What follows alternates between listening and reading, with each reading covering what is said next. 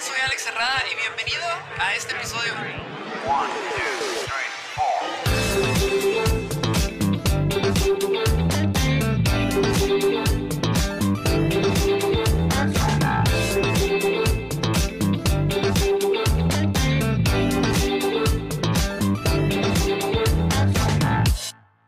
Hey, ¿qué onda?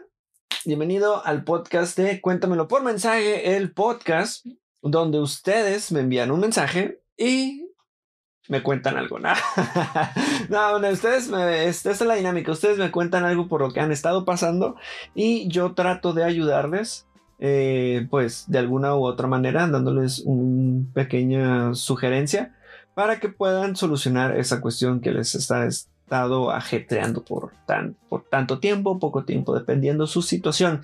Pero es lunes, lunes, lunes, lunes, lunes, lunes, lunes bonito. Si estás escuchando esto en los lunes, qué bueno, te lo agradezco porque es el día que sale el podcast y se me hace muy genial, muy bonito porque los lunes son inicios de semana. Y si nos tomamos la idea de que son chafas, que son malos, que son del asco los lunes, cambiamos nuestra perspectiva y ese es el punto, empezar a cambiar nuestras perspectivas de las cuales hemos estado viviendo y que hemos aprendido. Ya, dejemos eso. Hagamos de nuestros días mejores cosas y mejores ocasiones. Sé que ando un poco despeinado, un poco diría mucho despeinado, pero ya no sé qué hacer con mi cabello, ya lo dejo así. A ver, a ver qué pasa, a ver qué pasa. Y creo que no sé, a ustedes les ha pasado así que, que tienen situación con el cabello que dicen ya, ya me harté, me voy a rapar.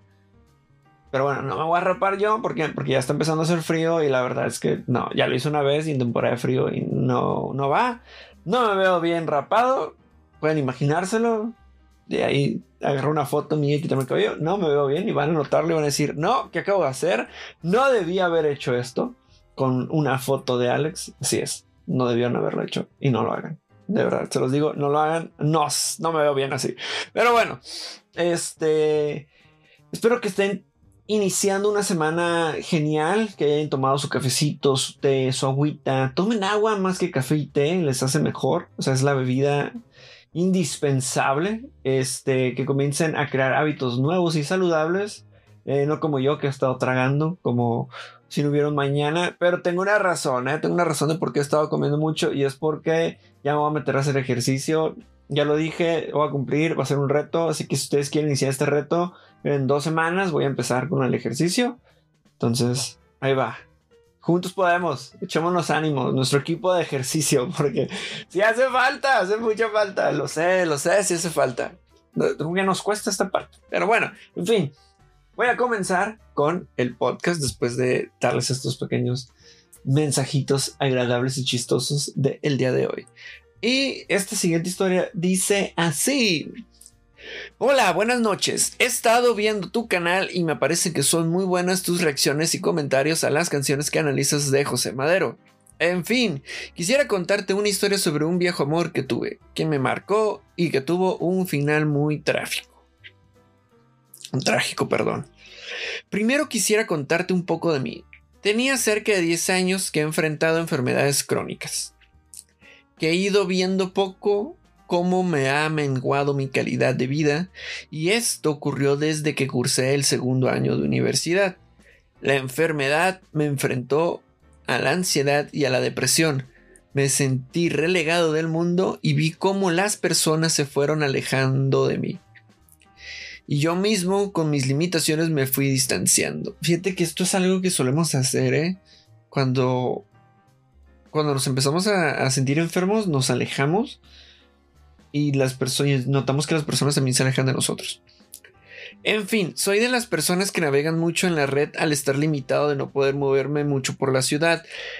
Algún buen día me topé con un mensaje de ella en ese grupo.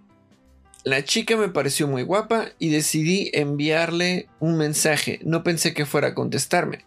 Extrañamente congeniamos muy bien y las conversaciones se volvieron largas, infinitas, hubo notas de voz. Uh, otro nivel, ¿eh? Las notas de voz sí suelen ser así.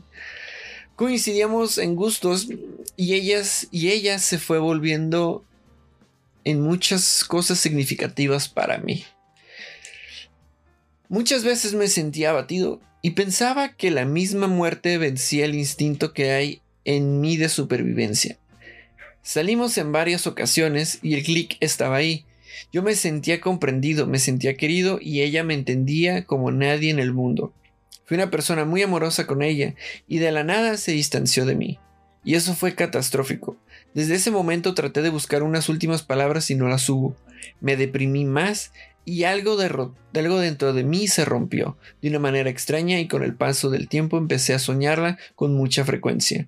Y como no había, no sabía qué hacer con mi vida, decidí escribir sobre lo que sentía y escribí un libro entero. Logré sacar todo lo que sentía, vi que podía tener una parte creativa y decidí escribir más. Nunca más volví a saber de ella. Decidí continuar con la vida, con los nuevos retos que tenía, dedicarme a mantener el equilibrio en los aspectos de mi salud que podía tener bajo control y no caer en la desesperación ante lo que era imposible. Y quería compartirte esta historia de amor que dejó mucho en mí. Muchas gracias por compartirme esta historia de amor. Eh, me parece increíble que hayas, y qué genial la verdad, que hayas utilizado esa energía de la depresión en escribir y sacar lo que sentías. Ojalá nos puedas compartir tu libro ahí en redes, este, en, el, en abajo, en, los comentarios, estaría increíble. Y si no, no hay ningún problema. O si gustas que yo lo ponga, y que lo comparta con todo gusto para que se mantenga tu anonimato. Eh, y fíjense que este mensaje me recuerda a muchas veces los mensajes que me hacen llegar, eh, las historias que leo en sus comentarios sobre las reacciones, sobre todo de José Madero, eh, en cómo nos dejamos llevar por esta parte que menciona aquí esta persona, que este, dice, yo me sentía comprendido, comprendido y me sentía querido y que ella me entendía como nadie en el mundo. Idealizar a una persona en este ámbito, en esta cuestión del amor, nos va a llevar a ponerla en un punto donde cuando pensamos que, que nadie más va a llenar ese vacío, o estas situaciones que ella está, eh, que, que está llenando nosotros, o cualquiera o X o Y, que solemos pensar en este tipo de cuestiones, cuando se alejan de nosotros, viene el problema. Y ahí es lo difícil de trabajar.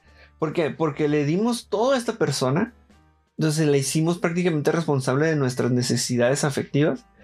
Y cuando no está, pues ya no tengo quien cubra esas necesidades y empiezo a tener situaciones de me empiezo a sentir solo, empiezo a en depresión, me empieza a ansiedad y más cuando no hay un cierre adecuado. Y con cierre adecuado me refiero a que me digan, me voy por esto, que la persona tiene esa responsabilidad afectiva, que sabes que me voy por esto, eh, por esta, esta cuestión, a lo mejor ni siquiera eres tú, pero como no hay un cierre, empezamos a pensar. Y de eso se trata la ansiedad empezamos a decir, a ver, pude haber sido yo, qué fue lo que hice mal, qué es lo que está ocurriendo con mi vida, eh, qué debo cambiar. Y si ya me empiezo, y ya traigo, perdón, cuestiones de que me empiezo a sentir triste, y ahora empiezo a ver que lo que estoy haciendo me vuelve a sentir triste, empiezo otra vez a culpabilizarme y decir, no valgo para nada, lo que estoy haciendo no tiene sentido, eh, es mi culpa, siempre ha sido mi culpa, eh, soy yo, no valgo la pena, este son, en este caso sus enfermedades son mis enfermedades, ya no quiere, a lo, mejor a lo mejor creía que iba a cargar conmigo, X o Y. Empezamos a de verdad pensar en un montón de cosas que no tienen nada de sentido. ¿Por qué? Porque tal vez esa no es la realidad. La realidad puede ser otra, pero no la sabemos porque esta persona nos dio un cortón. Pero, como es, como, como aquí lo escribió, centrar esa energía, esas ganas de querer deprimirme en ganas de producir algo es una de las mejores herramientas que puedes utilizar y una de las mejores acciones que puedes hacer para poder lidiar con esta cuestión. Aquí te lo dice, no voy a saber nada, este, voy a concentrarme en aspectos de mi vida para tener bajo control y no caer en la desesperación ante lo que era imposible. Así es, era imposible tener un mensaje a esta persona, ¿por qué? Porque a lo mejor nos eliminó, nos bloqueó, nos hizo todo y no quiere decir que a lo mejor en un futuro vuelva a tener contacto con ella. Puede ser que sí tengas contacto con esta persona, pero yo te diría, ¿de verdad necesitas esa respuesta para poder vivir si has estado viviendo ya tu vida de una mejor manera? O sea, saca cuentas, usa esta parte lógica. No creo que sea lo adecuado para ti. que estás tratando de sanar y llega de nuevo esta persona y te vuelve a mover y quieres vivir así, no va. Te diría que no, o sea, si quieres buscar esto, estas respuestas, concéntrate más en ti, búscalas en ti. A ver, ¿qué hice yo? Eso, pues yo no hice nada malo. Entonces no hay ningún problema en mí. Yo me siento mejor. Me siento a gusto. cierto que, que no es lo que esperaba de esto, pero no es mi culpa que una persona se aleje. No siempre suele ser así. Es claramente cuando hay indicios de violencia de tu parte, de situaciones tóxicas, las que suelen llamarse hoy en día, eh, pues claramente ahí va a haber motivos reales por los cuales una persona quiere alejarse de ti. Pero cuando tú has dado todo y no hay ningún motivo, te puedo decir, despreocúpate. Esta persona tiene sus motivos y pues muy allá ella, tú céntrate en ti. Siempre hay que centrarnos en nosotros, en nosotras, céntrense en ustedes. No se centren en las necesidades de los demás ni en cuestiones de resolver los problemas de los demás pues, este, en ustedes, en resolverlo de ustedes y nada más lo de ustedes. ¿Por qué? Porque les va a aliviar mucho la carga. Es cierto que si están en una relación suele ser distinto, pero no es resolverlo al otro, sino es acompañar. Yo estoy aquí en caso de que me necesites y si me necesitas, dime cómo puedo ayudarte. Que yo no te lo voy a resolver porque yo no sé, no, no soy tú. Pero puedo estar aquí y te puedo apoyar de la manera en la que tú deseas ser apoyado. Eso es muy importante. Me da gusto saber que tú, amigo o amiga, que escribiste esto, pudieras compartirnos esta parte que has trabajado en ti y has logrado cosas bonitas como un libro. Dicen que una de las metas de, de la humanidad es trascender y escribir un libro, que es una de las mejores cosas, que tan maravilloso podría ser leer la historia de vida de cada uno de nosotros, ¿no? En un libro. Yo también tengo pensado esto en un futuro escribir un libro, no sobre mí, pero simplemente escribir un libro. Creo que es algo muy bonito, algo que le podemos dejar, nuestras ideas, centrarlas en eso. Me gusta, gracias por compartirnos su historia nuevamente, por ayudar a comprender que esto es momentáneo. Toma tiempo, pero es momentáneo y no hay por qué vivir nuestra vida así mucho tiempo. Y hay más personas, muchas más personas a las que podemos conocer, con quien podemos salir y la idea, pienso yo, que es disfrutar de ese momento y no crear expectativas de lo que puede pasar o no puede pasar, sino disfrutar ese momento. Claro, tener un plan, un plan de vida. Si es con esta persona, adelante. Qué genial sería que, que una persona con quien tenga este plan de vida y que juntos lo construyan, porque no se trata, juntos construirlo. No uno solo, sino juntos. Y que coincidan en estas partes y se apoyen mutuamente. Pero si no es ahí, ni modo. Va a ser en otro lugar. Espero que tengas una increíble semana nos estamos viendo en las reacciones. Vienen unas reacciones muy interesantes. Entonces, espero verles pronto y que me ayuden a compartir esto. Cuídense mucho. Chao.